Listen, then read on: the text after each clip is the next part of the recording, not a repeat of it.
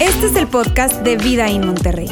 Nos alegra poder acompañarte durante los siguientes minutos con un contenido relevante, útil y práctico.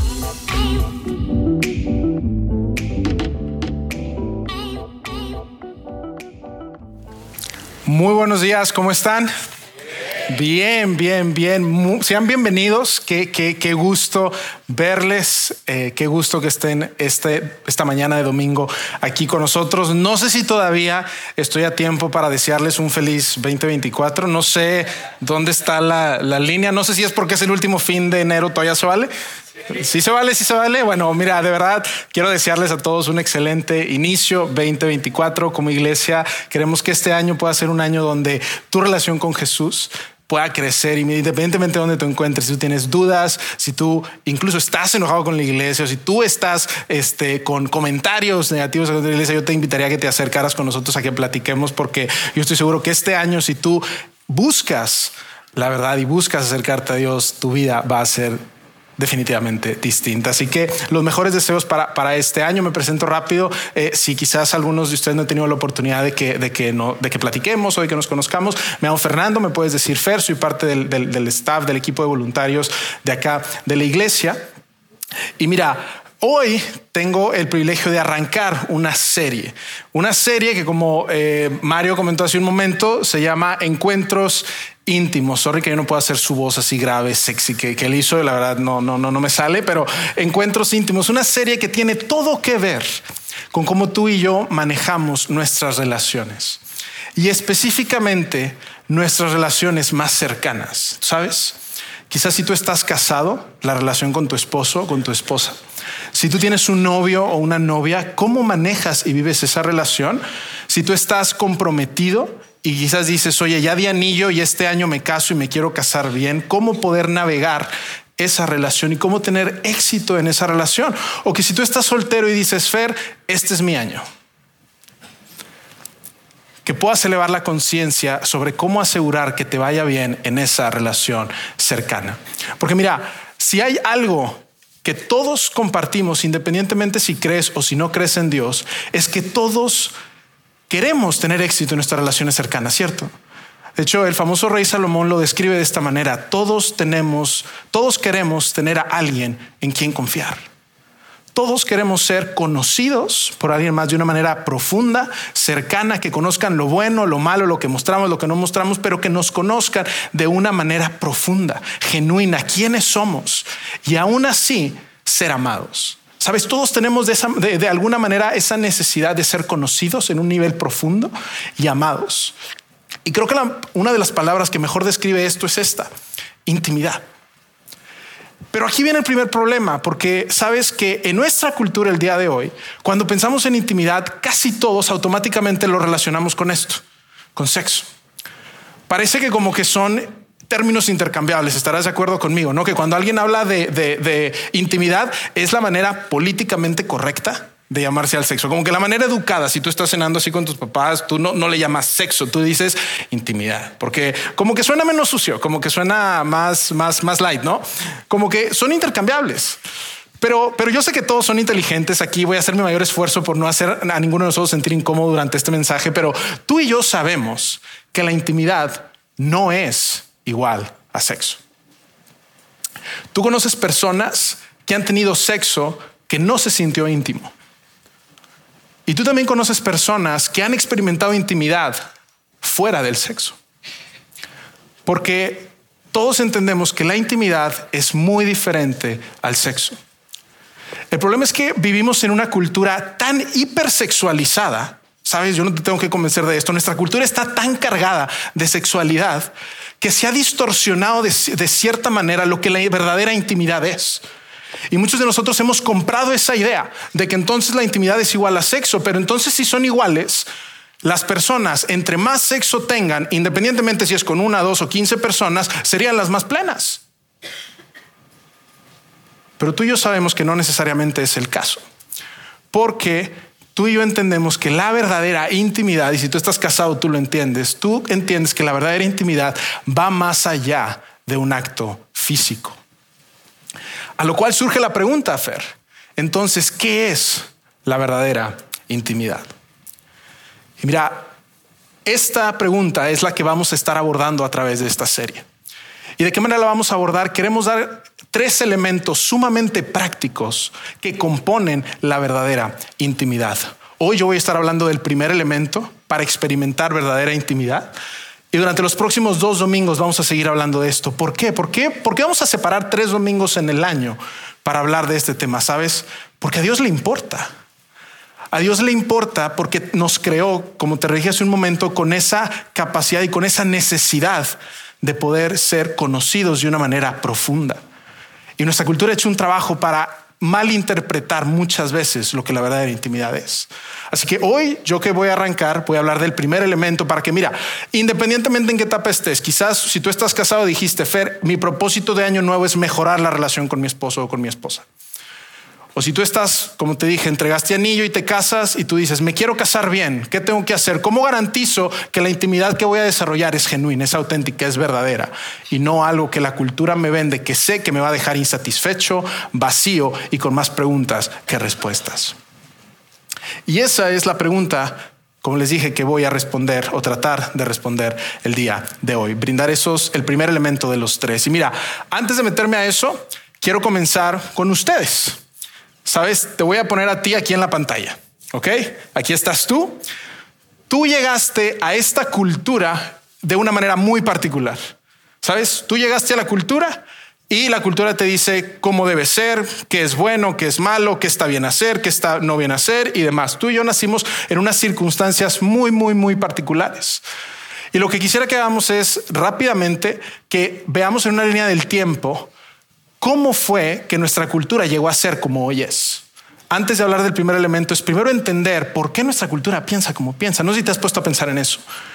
Y quizás muchos dicen, bueno, Fer, es que hay que irnos 20 años para atrás porque hace 20 años todo estaba bien en nuestra sexualidad. O unos dicen, no, hay que irnos más atrás, hay que irnos al 1950 o 60 porque ahí fue el apogeo de la liberación sexual. Pero mira, yo quisiera que vayamos todavía más atrás. Yo quisiera que nos vayamos a 1900. Y aquí no se me desconecten, va a ser una clase de historia muy, muy rápida, muy, muy breve, pero en 1900 es muy interesante notarlo que entró un personaje en escena. Probablemente tú has escuchado de él, eh, en la universidad se habla mucho de él, que fue Sigmund Freud, un neurólogo austriaco, para muchos considerado el padre del psicoanálisis. Y Freud entra y empieza a escribir y dice que uno de los principales problemas del ser humano, desde el punto de vista emocional y psicológico, es la represión sexual. Freud dijo que muchos, más bien todos de nosotros, todos nacemos con un deseo y con un instinto por la sexualidad y que los estándares y códigos morales que la sociedad ha implementado, principalmente por el cristianismo, tú sabes, ese último sistema que, estaba, que llevaba 1500 años, él dice, esos sistemas nos reprimen, reprimen el deseo de entonces explorar lo que de verdad somos. Y entonces él propuso que para sentirnos mejor como seres humanos y que para que la humanidad floreciera, no deberíamos reprimir nuestros deseos. Al contrario, habría que explorarlos y habría que ser libres de vivirlos. Y ese día fue muy interesante y empezó a agarrar tracción. Y en 1930, uno de sus discípulos o uno de sus pupilos, llamado Wilhelm Reich, él no solamente abrazó las ideas de Freud, sino que las expulsó hacia adelante. ¿Cómo? En 1930 es el periodo donde se empieza a gestar lo que tú y yo conocemos como la Segunda Guerra Mundial. Sabes, había estadios autoritarios y lo que eh, Reich dijo fue la sociedad no solamente reprime los deseos que tenemos, sino que nuestro sistema moral fomenta una familia patriarcal. Y la familia patriarcal fomenta un Estado autoritario. Por lo tanto, nos están oprimiendo. Y de hecho él lo escribió en uno de los libros, te quiero poner lo que él escribe. La religiosidad, que es hostil al sexo, es el producto de una sociedad autoritaria. Él dijo, amigos, esto no solamente es algo represivo, esto es algo opresivo, porque es alguien más queriendo instaurar en nosotros su manera de pensar, su moralidad, sus conceptos de lo que está bien y de lo que está mal, y eso es una, una sociedad autoritaria. Y entonces él dijo que entonces es represión más opresión. Y ese fue el primer factor que condujo a la liberación sexual. la liberación sexual hay dos factores importantes y el primero fue ese. El primero fue el rechazo de las estructuras de autoridad moral. Todo lo que nos inhiba o nos reprima, lo que realmente tenemos deseo de hacer, nos está oprimiendo. Y entonces hay que desecharlo. Y ese fue un factor y empezó a hacer mucho sentido en muchos círculos académicos, científicos, y empezó a agarrar mucha atracción. Pero luego hubo un segundo factor que fue el desarrollo de la tecnología moderna. Fer, ¿qué tiene que ver la tecnología? Pudieras preguntar con todo esto. ¿Qué tiene que ver la tecnología con nuestra historia? Y mira, yo no voy a decir si estuvo bien, si estuvo mal, yo simplemente voy a analizar con ustedes la historia como tal cual ocurrió, pero en 1960 se conoce como la década donde se comenzó a distribuir de manera masiva la píldora anticonceptiva. Y quiero que pienses en esto. Este fue el primer momento en la historia de la humanidad donde la mujer, entre comillas, se sentía dueña de su embarazo. Antes de eso, era reina, pues te expones. Y la píldora anticonceptiva lo que hizo fue reducir el principal riesgo del sexo casual. ¿Que cuál es? El embarazo no deseado. La introducción de la píldora anticonceptiva quitó la tapa a los encuentros casuales. Porque entonces ahora tú podías sentirse segura de que entonces el principal riesgo no lo ibas a tener y entonces el papá de la novia no te iba a perseguir porque la embarazaste. ¿Sabes? Pero la conversación no estuvo ahí. Hubo otros avances de la medicina moderna, como el desarrollo de la penicilina, que empezó a tratar la sífilis y otras enfermedades de transmisión sexual. Entonces la conversación se quedó con, pero bueno, con que sea sexo seguro, ¿sabes? Con que sea sexo seguro. Y hubo otro eh, avance alrededor de 1970 de una pareja que se llaman George y, y Nena O'Neill. Ellos escribieron un libro llamado Matrimonio Abierto en 1972, donde ellos dicen esto. Buscamos despojar al matrimonio de sus ideales anticuados y encontrar formas de hacerlo verdaderamente contemporáneo. Donde la idea era básicamente que tú en tu matrimonio puedes tener la libertad de tener más parejas sexuales. Y esa idea empezó a agarrar mucha atracción. Tú lo puedes investigar hoy, el concepto de matrimonio abierto. Y en 1991 otro cambio tecnológico llegó. ¿Cuántos saben qué sucedió en 1991? Yo nací. Pero no fue ese. En 1991 se distribuye de, manera masiva y se introduce al mundo el Internet. Es donde nace el www. ¿Y sabes qué es lo que el Internet hizo que es asombroso? El Internet nos quitó la vergüenza, bueno, me dijeron, nos quitó la vergüenza de que los hombres hiciéramos fila con una revista o una película para adultos en el súper y que la gente nos volteara a ver y dijera, ah, oye, ¿qué película es? Pásamela. El Internet nos libró de vivir esa vergüenza pública, porque ahora todos los medios los podemos consumir desde la comodidad de nuestra casa. Y no solo eso, sino que catapultó las ideas de Freud, de Reich y hizo que muchos medios empezaran a cambiar cómo consumimos películas, cómo consumimos música y que todas estas ideas empezaran cada vez más, más, más y más a permear. Y luego llegaron las redes sociales y ahora tú conoces que esta cultura del sexo casual, donde conoces a alguien por una app y básicamente se puede y pues como que nada más con que te protejas, todo bien. El Internet facilitó demasiado la cultura del sexo casual. Y mira, eh, lo que esto hizo el Internet es que si lo pudiéramos separar de dos maneras, es que las ideas de Freud y Roy hicieron que la idea del sexo casual fuera permisible. Sí se puede, claro que no te repriman, pero la píldora y el Internet lo hicieron sumamente accesibles para todos, por lo que para nuestra cultura es sumamente normal. Eso es lo que sucedió tras bambalinas y tú y yo nacimos en una cultura donde esto se venía desarrollando. Y por eso a veces no lo cuestionamos porque pues es lo que es, ¿no? Sin embargo, esto es lo que estaba sucediendo. Obviamente es una, simplificación. Sucedieron mil otras cosas, ¿verdad? En 100 años. Pero yo simplemente quiero mostrarte cómo es que nuestra cultura hoy ve el sexo casual como algo sumamente permisible, sumamente accesible. Y es lo que hoy nuestros eh, amigos, conocidos, compañeros, eh, conocidos, hijos, lo ven como algo completamente normal. La promesa de la liberación sexual fue la siguiente. Una expresión más auténtica de los deseos sexuales conduce a mayores niveles de felicidad. Esa fue la promesa. ¿Y sabes qué es asombroso? Te platiqué de la pareja O'Neill que hicieron el libro de matrimonio abierto en 1972. Cinco años después de publicar ese libro, publicaron otro donde cambiaron de opinión. Porque entrevistaron a cientos de parejas que probaron el adulterio puesto de acuerdo y se dieron cuenta que es un desastre. Los mismos autores dijeron, ah, mejor no. Y te quiero poner aquí una, una frase que escribe Naomi Wolf, una, una feminista sumamente liberal. Ella la entrevistaron en 2005 y esto es lo que ella tiene que decir al respecto. Dice, el mensaje que escucharon las jóvenes fue, simplemente hazlo sexualmente. Hemos criado a una generación de mujeres y hombres jóvenes que no entienden la ética sexual. Ya no ven el sexo como sagrado o incluso como algo muy importante. El sexo ha sido mercantilizado y despojado de su significado más profundo. Y sabes, muchas de estas cosas hacen eco. Yo no te tengo que convencer de que la cultura del sexo casual es no solamente peligrosa, sino que nos deja a muchos insatisfechos y muchas veces nos deja sintiendo peor que como antes nos sentíamos. En el apogeo de la liberación sexual, los índices de depresión, de soledad y está comprobado que los jóvenes entre más eh, temprano en su vida tienen acceso a una sexualidad abierta y sin compromiso, los niveles de ansiedad, depresión y de soledad son más altos.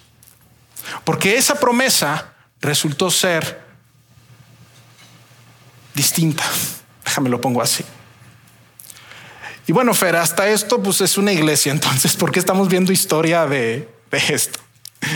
Porque, sabes, es importante que, entendamos dónde estamos y qué tiene Dios que decir al respecto, o qué tiene la fe cristiana que hablar al respecto, porque te dije, a Dios le importa y Dios quiere que disfrutes tus relaciones cercanas, tu relación eh, íntima si es que estás casado.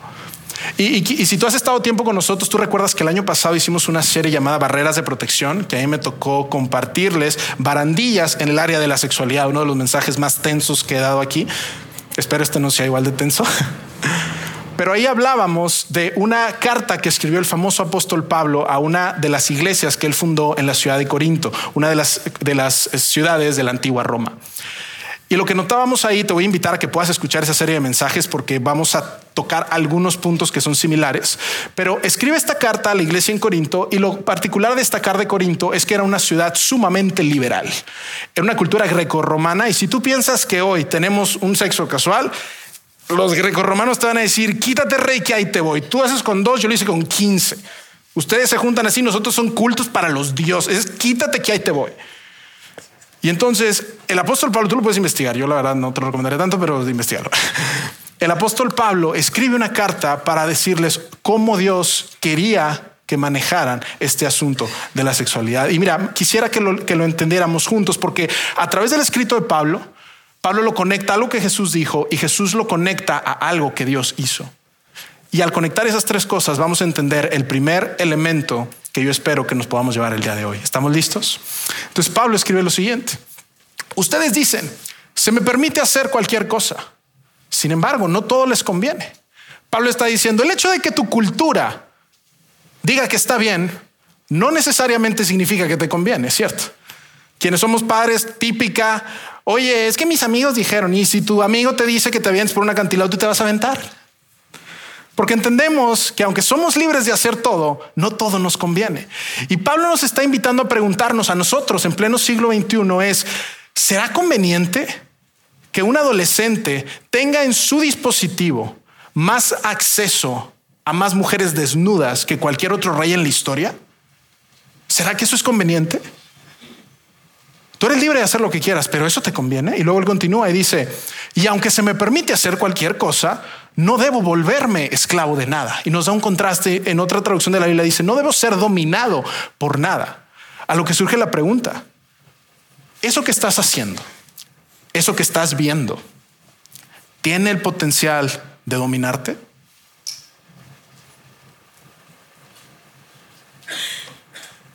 Y es importante que nos hagamos estas preguntas.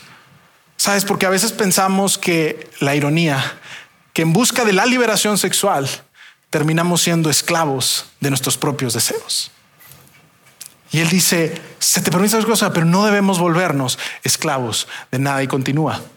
Y dice, ustedes dicen, la comida se hizo para el estómago y el estómago para la comida. Él usa una analogía y dice, mira, tu manera de pensar es que Dios nos dio el estómago y la necesidad, digámoslo así, de sentir hambre. Y al mismo tiempo nos dio comida para saciar esa necesidad.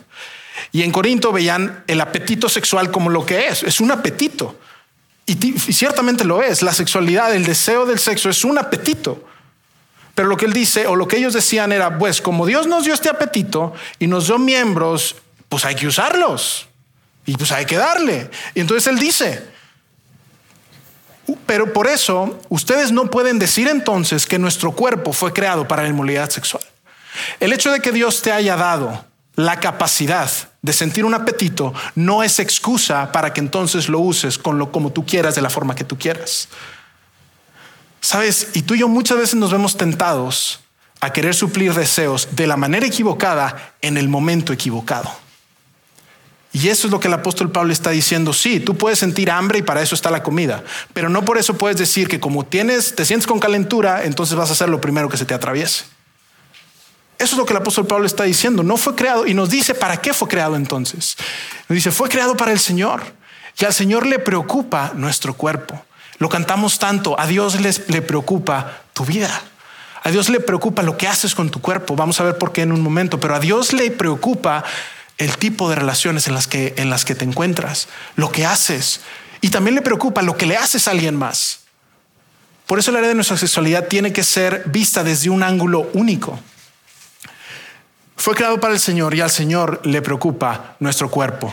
Y luego aquí ponte tu cinturón si todavía no está tenso lo suficiente. Voy a repetir una de las de los de los textos que vimos en la serie Barreras de Protección, pero que creo que es necesario recordar. Él dice: "Huyan del pecado sexual. Probablemente te acuerdas de mí gritarlo de la misma manera.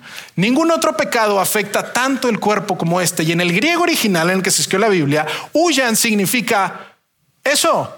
Huye, corre, no te quedes. Huye del pecado, huye del pecado sexual. ¿Por qué? Porque ningún otro pecado, esto es diferente, esto se cocina de una categoría diferente, afecta tanto el cuerpo como este. Te digo, te invito a que puedas escuchar ese mensaje, analizamos mucho, mucho este versículo, pero lo que quiero aquí complementar es que hoy hay estudios médicos y científicos de lo que la oxitocina y la vasopresina tienen en nuestro cuerpo. ¿Sabes? Las dos sustancias que se liberan al momento de tener relaciones sexuales. ¿Y sabes lo que los estudios indican? Que entre más parejas sexuales distintas tú tengas, menor es tu capacidad de intimidad y menor es tu capacidad de un apego y de crear un vínculo. Esto es el estudio de los científicos, ve, quéjate con ellos. Y no solamente eso, la Universidad de Cambridge hizo un estudio de cuáles son los efectos que la pornografía tiene en nuestra vida no un estudio de una iglesia, un estudio independiente de una bastante liberal, y esto es lo que ellos encontraron, que la pornografía redujo la función cerebral, creó adicción, disminuyeron el placer, erosionaron el apego, aumentaron la soledad, destruyeron matrimonios, fomentaron el abuso y promovieron la agresión. Por eso Pablo dice, huye, huye. No tienes idea del daño que esto te está haciendo, no solo física, sino mentalmente. Huye. A Dios le preocupa y Dios se preocupa tanto por ti que hay una mejor manera. Y él continúa, Pablo continúa y dice, porque la inmoralidad sexual es un pecado contra el propio cuerpo. Cada vez que tú eh, participas en un tema de inmoralidad sexual, a quien estás lastimando es a ti mismo socavas tu capacidad de, tener intimidad y al mismo tiempo empiezas a dañar cómo tú ves el mundo y percibes el mundo. Últimamente, ¿cómo ves si tú eres hombre a las mujeres? Si las ves como personas o las ves como objetos. Y por eso él dice, huye, la inmoralidad sexual es un pecado contra tu propio cuerpo que termina afectando a más y más y más personas. Y aquí se acaba el capítulo 6 y luego él continúa el capítulo 7. En el original la Biblia no está dividida en capítulos, eso se agregaron luego para nosotros buscarlo, pero Pablo continúa su carta y dice, ahora, en cuanto a las preguntas que me hicieron en su carta, y no hay un registro histórico de qué le preguntaron a Pablo, eso no lo tenemos, pero sí sabemos que en ese tiempo pues la comunicación era vía cartas, no había celulares o teléfono. Y entonces Pablo contesta a una de esas preguntas. Te digo, ¿cuál fue la pregunta? No sé. Lo que sí tenemos es la respuesta de Pablo, queriendo contestar lo que la iglesia le había preguntado. Ahora, en cuanto a las preguntas que me hicieron en su carta, es cierto que es bueno de abstenerse de tener relaciones sexuales. ¿Qué le preguntaron? No sé. Pero su respuesta fue, es bueno abstenerse de tener relaciones sexuales y probablemente la moral de la iglesia se redujo demasiado. Y los hombres dijeron, bueno, pues yo creo que hay que buscar otros lados, ¿no? Pero Pablo no es todo, no es todo, no te preocupes. Él dijo, sin embargo, como que a ver, o sea, es bueno abstenerse por ciertos motivos. Y él en su carta describe cuáles son esos motivos, te invito a que lo leas. Pero dice, sin embargo, debido a que hay tanta inmoralidad sexual, cada hombre debería tener su propia esposa y cada mujer debe tener su propio marido. Quisiera que pusiéramos especial énfasis en su propia esposa y su propio marido. Eso va a hacer sentido en un segundo. Pero lo que Pablo está haciendo, si nos quedamos de una manera superficial, tú puedes decir, bueno, Pablo dijo que entonces la solución es que me case y ya. Si te quedas en una manera superficial, puedes intuir que, bueno, pues la respuesta es cásate y ya. Y casarse ciertamente tiene sus beneficios, pero Pablo lo que está haciendo está haciendo referencia a algo que Jesús dijo. Sabes, Pablo vivió después de la muerte y la resurrección de Jesús y Pablo está haciendo un eco de algo que Jesús hizo. Y quien nos narra esto es Mateo, uno de los biógrafos de Jesús. ¿Y qué fue lo que Jesús dijo que Pablo está haciendo alusión a? Jesús dijo lo siguiente, en una conversación que le estaban haciendo acerca del divorcio, lo puedes encontrar en Mateo 19, Jesús responde, ¿no han leído las escrituras, que era la Torah que tenía el, pueblo judío, donde Dios habló a Moisés? Y dice, allí está escrito que desde el principio Dios los hizo hombre y mujer. Y Jesús continúa. Y agregó, esto explica por qué el hombre deja a su padre y a su madre y se une a su esposa y los dos se convierten en uno solo. ¿Ves la conexión que Jesús, Pablo está haciendo con lo que Jesús dijo? Como ya no son dos, sino uno, que nadie separe lo que Dios ha unido. Y Jesús está tomando esto, te digo, Pablo está haciendo eco de lo que Jesús dijo. Y Jesús aquí lo está conectando a algo mucho más profundo, a algo mucho más importante y que no podemos dejar de ver. ¿Recuerdas el diagrama que te puse? Que nosotros estamos aquí y analizamos 100 años para atrás. Jesús está yendo más atrás. Jesús está yendo a un punto en la historia que es crítico entender. ¿Cuál es Fer? En el principio. Jesús hace alusión a cómo Dios creó al ser humano.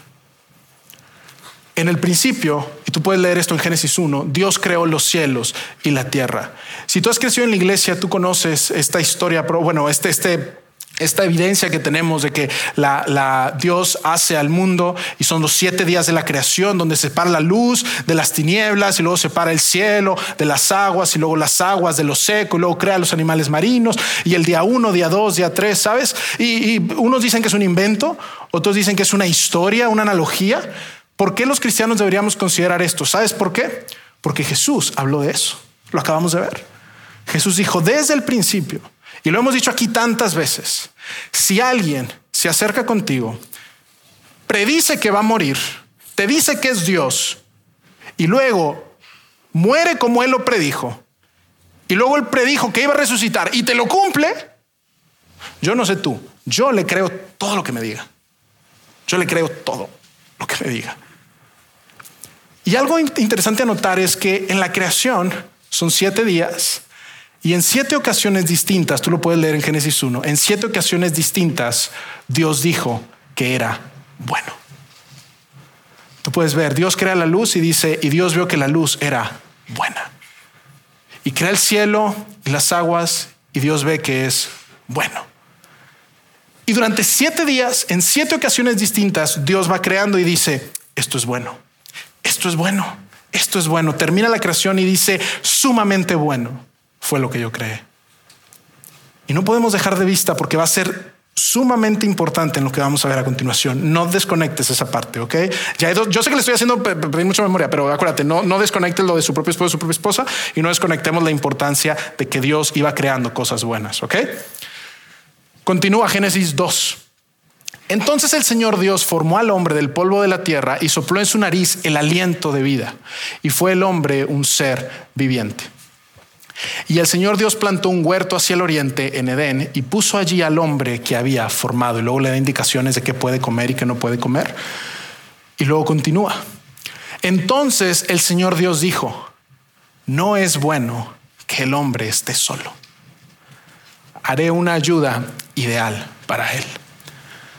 Este es el primer momento en la historia de la humanidad donde nos encontramos a Dios diciendo, esto no es bueno. No es bueno que el hombre esté solo. Y de aquí podemos entender que Dios nos creó como seres relacionales, como seres que anhelamos una comunidad, como seres que anhelamos una compañía. Y Él dice, voy a proveer una ayuda ideal, una ayuda adecuada para Él.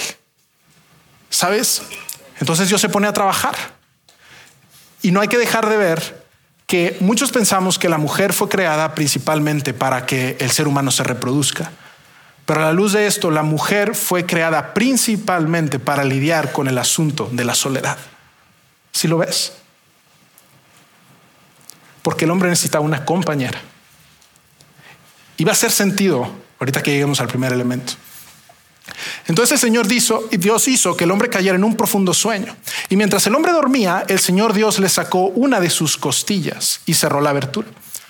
Entonces el Señor Dios hizo de la costilla a una mujer y la presentó al hombre. Y mira, otro paréntesis, y esto es tan importante, si tienes un celular, saca foto porque lo que sigue es algo de lo que yo creo que tristemente nuestra cultura ha malinterpretado.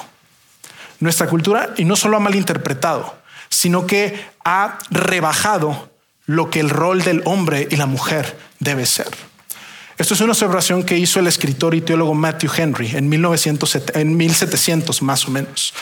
De esta ilustración, él destaca lo siguiente, y es importante que lo notemos, porque dice, Eva no fue tomada de la cabeza del hombre para estar por encima de él, ni de sus pies para ser pisoteada por él o ser su esclava. Y continúa sino de su costado para ser su igual, su compañera, debajo de su brazo para ser protegida y cerca de su corazón para ser amada.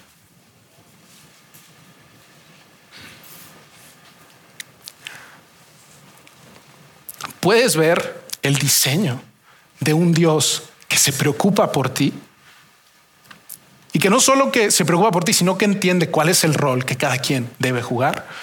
Fer, Quizás tú me dices, suena bonito, pero si tú eres mujer me dices, pero mi ex esposo no me trató así. Pero mi esposo no me amó así.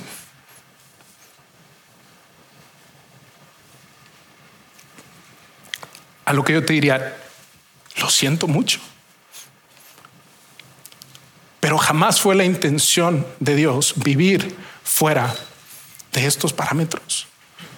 Tristemente, te repito, nuestra cultura ha distorsionado lo que el matrimonio debe ser o lo que el hombre y la mujer deben ser. Y lo que queda claro es que el hombre debe dar todo por proteger y por amar a su esposa. Te voy a dar un detalle sumamente interesante de cómo amar a la mujer. ¿Sabes cómo lo hizo Jesús? Jesús, un detalle que no podemos dejar de ver es que al ser crucificado, una lanza pasa por su costado.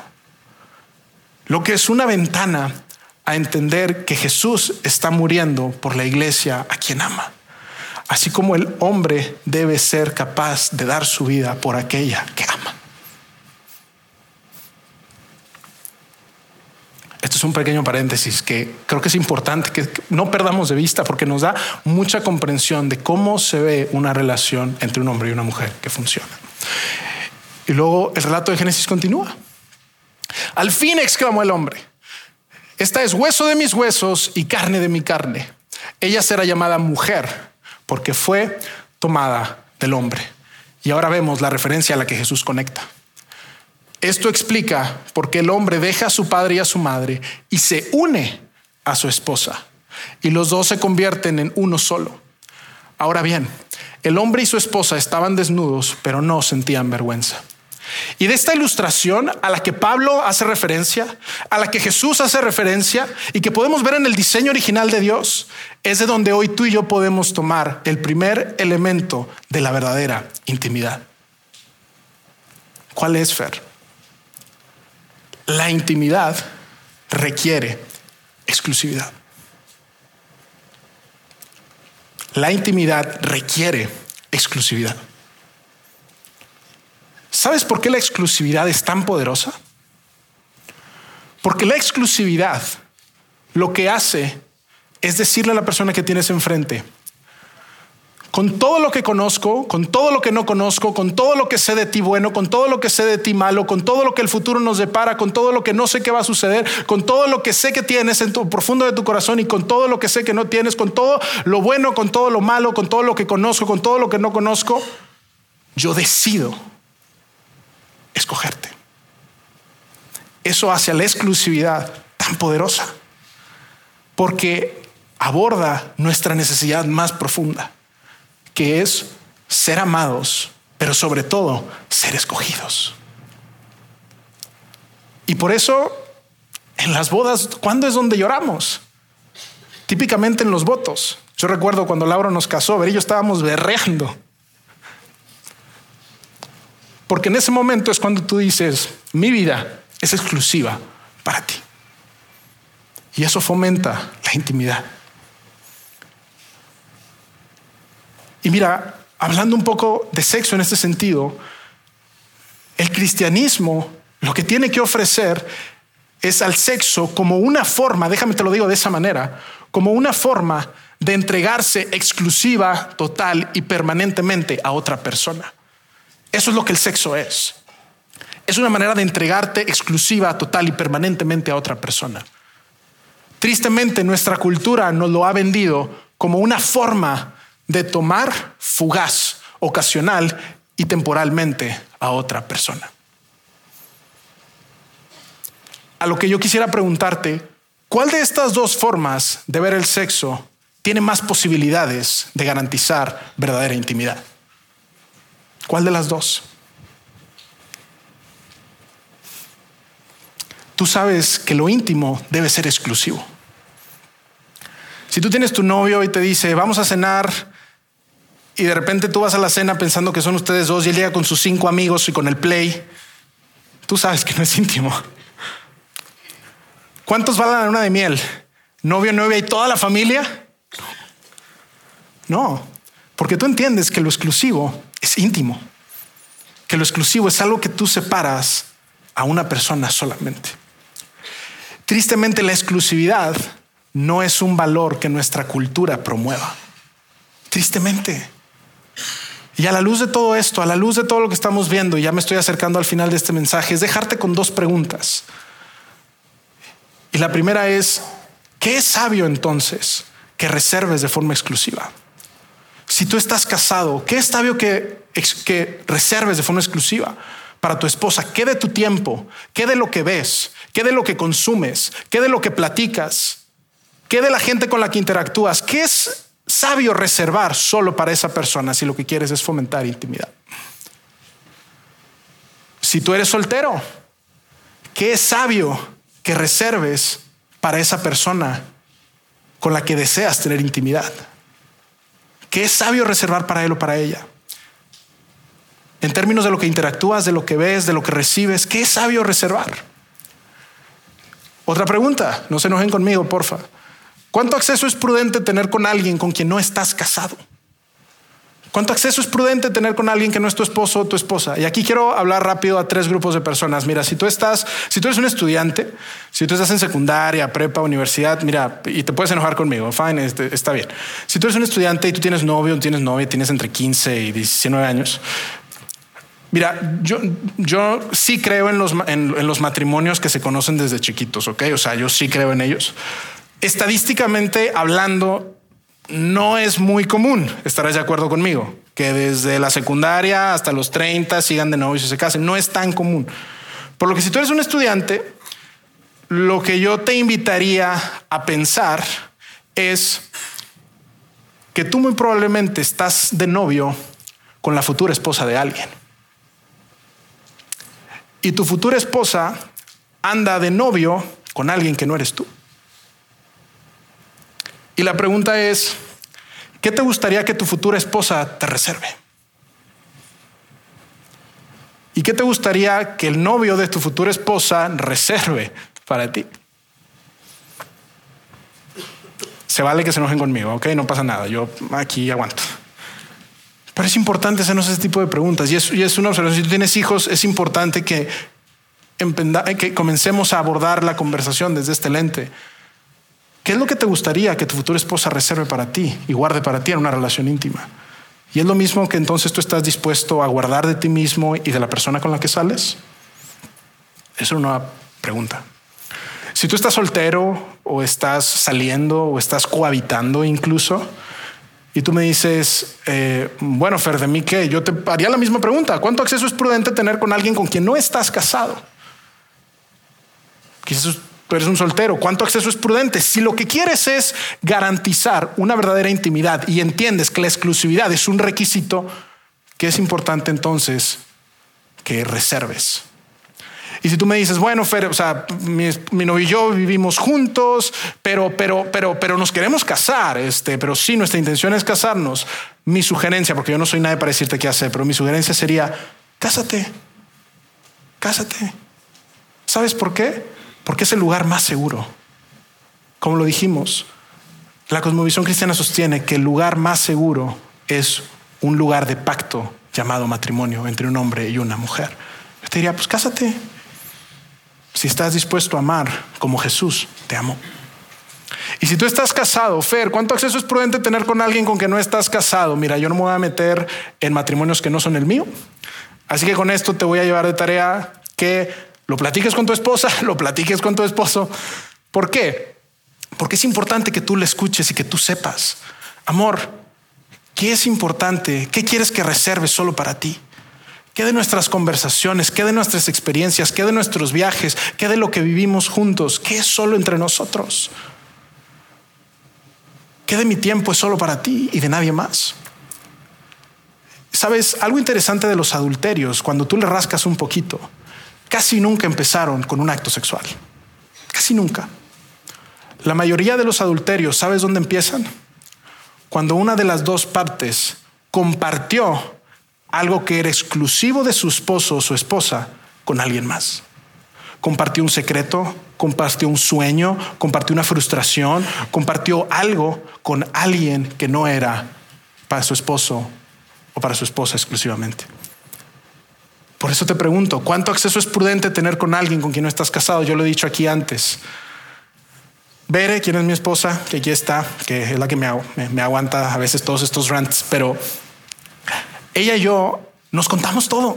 Yo se los he dicho antes, nos contamos todo, lo ridículo, lo, casual, todo, todo, todo lo platicamos. Ella tiene acceso a mi celular, a mis redes, tiene mis contraseñas. Yo le a veces le he dado mi celular y tú dime a quién seguir y a quién no, porque de repente hay gente que no conozco y demás de, de, familias o de, o de chicos que servíamos cuando trabajábamos con estudiantes y demás. Y a veces yo no los conozco y ella me empezaba a hacer la limpia. ¿Por qué? Porque nosotros nos hemos puesto de acuerdo con algo que va a aparecer acá en la pantalla. Ella y yo queremos una relación de accesibilidad radical y exclusividad total. Una relación de accesibilidad radical y exclusividad total. Ella tiene acceso a mi calendario, tiene acceso a lo que veo, yo le platico todo lo que hago, por más ridículo que parezca. Y cuando se trata de la exclusividad, ella tiene preferencia. Cuando alguien nos invita a un plan, si me conoces, siempre te voy a contestar. Déjame lo reviso con Bere. Porque ella tiene mi exclusividad total. Porque eso fomenta la intimidad.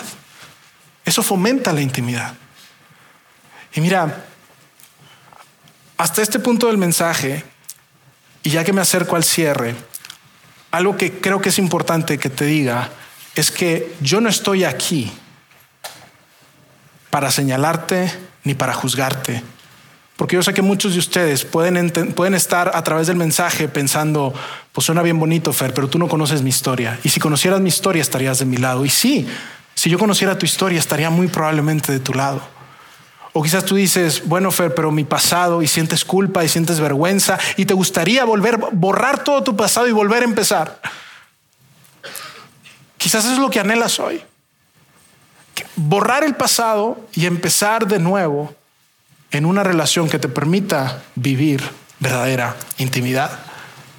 Y sabes, para eso yo simplemente quiero decirte que Dios es un Padre de brazos abiertos que no solamente quita nuestro pecado, sino que lo desecha y lo destruye. Y es un Dios de segundas, terceras y cuartas oportunidades y más, más, más, más. Pero Dios, con este mensaje, mi, propósito no es que salgas de aquí sintiéndote condenado, sintiéndote que entonces ya la regué y entonces jamás voy a... No, no, no, no, no. Es que puedas elevar tu comprensión a cómo se ve una vida, rindiendo mi vida, mi voluntad y entendiendo la conciencia que Dios estableció para mi intimidad. Y que a partir de este momento pueda ser quizás para algunos de ustedes un antes y un después si tú eres muy joven, qué bueno que estás escuchando esto, que hoy puedas hablar con tu novia y decirle, ¿sabes qué? A partir de hoy, antes y después. ¿Por qué? Porque estoy reservando lo que sé que me va a garantizar en un futuro verdadera intimidad. Y que tú puedas, ahorita que vamos a orar juntos, que tú puedas en tu lugar hablar con Dios y decirle, Dios, perdóname de verdad. Porque Jesús nos llama a que si a veces hemos corrido en una dirección opuesta a Dios, que podamos correr a Él y que podamos volver a Él. Lo contamos hace un momento. El hijo pródigo, regreso a mi hogar, regreso a mi hogar, vengo, regreso, corro a ti Dios, porque tú puedes correr de Dios o puedes correr de Dios. Y con se de nuestra sexualidad, Dios está dispuesto a tomar tu corazón, las piezas, los pedazos y darte segundas y nuevas oportunidades. Existe esa gracia. Así que si tú estás en ese momento, yo simplemente quiero invitarte a que tú puedas verte a la luz de un padre que perdona y de un padre que hace segundas oportunidades. Probablemente va a haber consecuencias que vamos a tener que enfrentar, sí. Probablemente va a haber enmiendas que tendremos que hacer, sí. Pero podemos ver hacia adelante con esperanza. Con esperanza y con un futuro de que estamos caminando en la dirección en la que Dios nos está llamando a caminar. Amigos, esto es tan importante, no solo que lo vivamos, sino que lo comuniquemos a nuestros hijos. Si trabajas tú con estudiantes o con adultos, que podamos comprender y que podamos elevar nuestra conciencia que la intimidad requiere exclusividad y que podamos vivir matrimonios de accesibilidad radical y exclusividad total. ¿Me acompañan a orar? Padre, gracias porque hoy nos das el privilegio de poder elevar nuestra conciencia y elevar nuestra comprensión, no solo de los escritos del apóstol Pablo o de Jesús mismo, sino que podemos ir hasta el origen cuando tú creaste lo que hoy vemos como bueno y que tú desde el inicio pensaste en nosotros como seres que necesitamos y que anhelamos comunidad y que anhelamos ser conocidos de una manera profunda de una manera no solo física, sino emocional y una conexión, Dios, que va más allá de nosotros mismos. Entonces yo hoy quiero pedirte por el corazón de cada persona que está acá, que quizás tienen que tomar decisiones en torno a la exclusividad que ellos tienen en sus relaciones. Quizás debe ser más exclusividad con su esposo, más exclusividad con el tiempo con su esposa, o quizás deba ser más exclusividad en lo que reservan en una relación con quien no están casados. Pero ayúdanos que tu Espíritu Santo nos recuerde y nos ayude cuál es tu diseño, cuál es tu propósito, cuál es el sentido en el que tú nos invitas a caminar.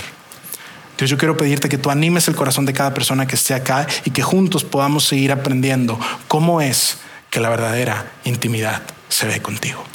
En el nombre de Jesús. Amén.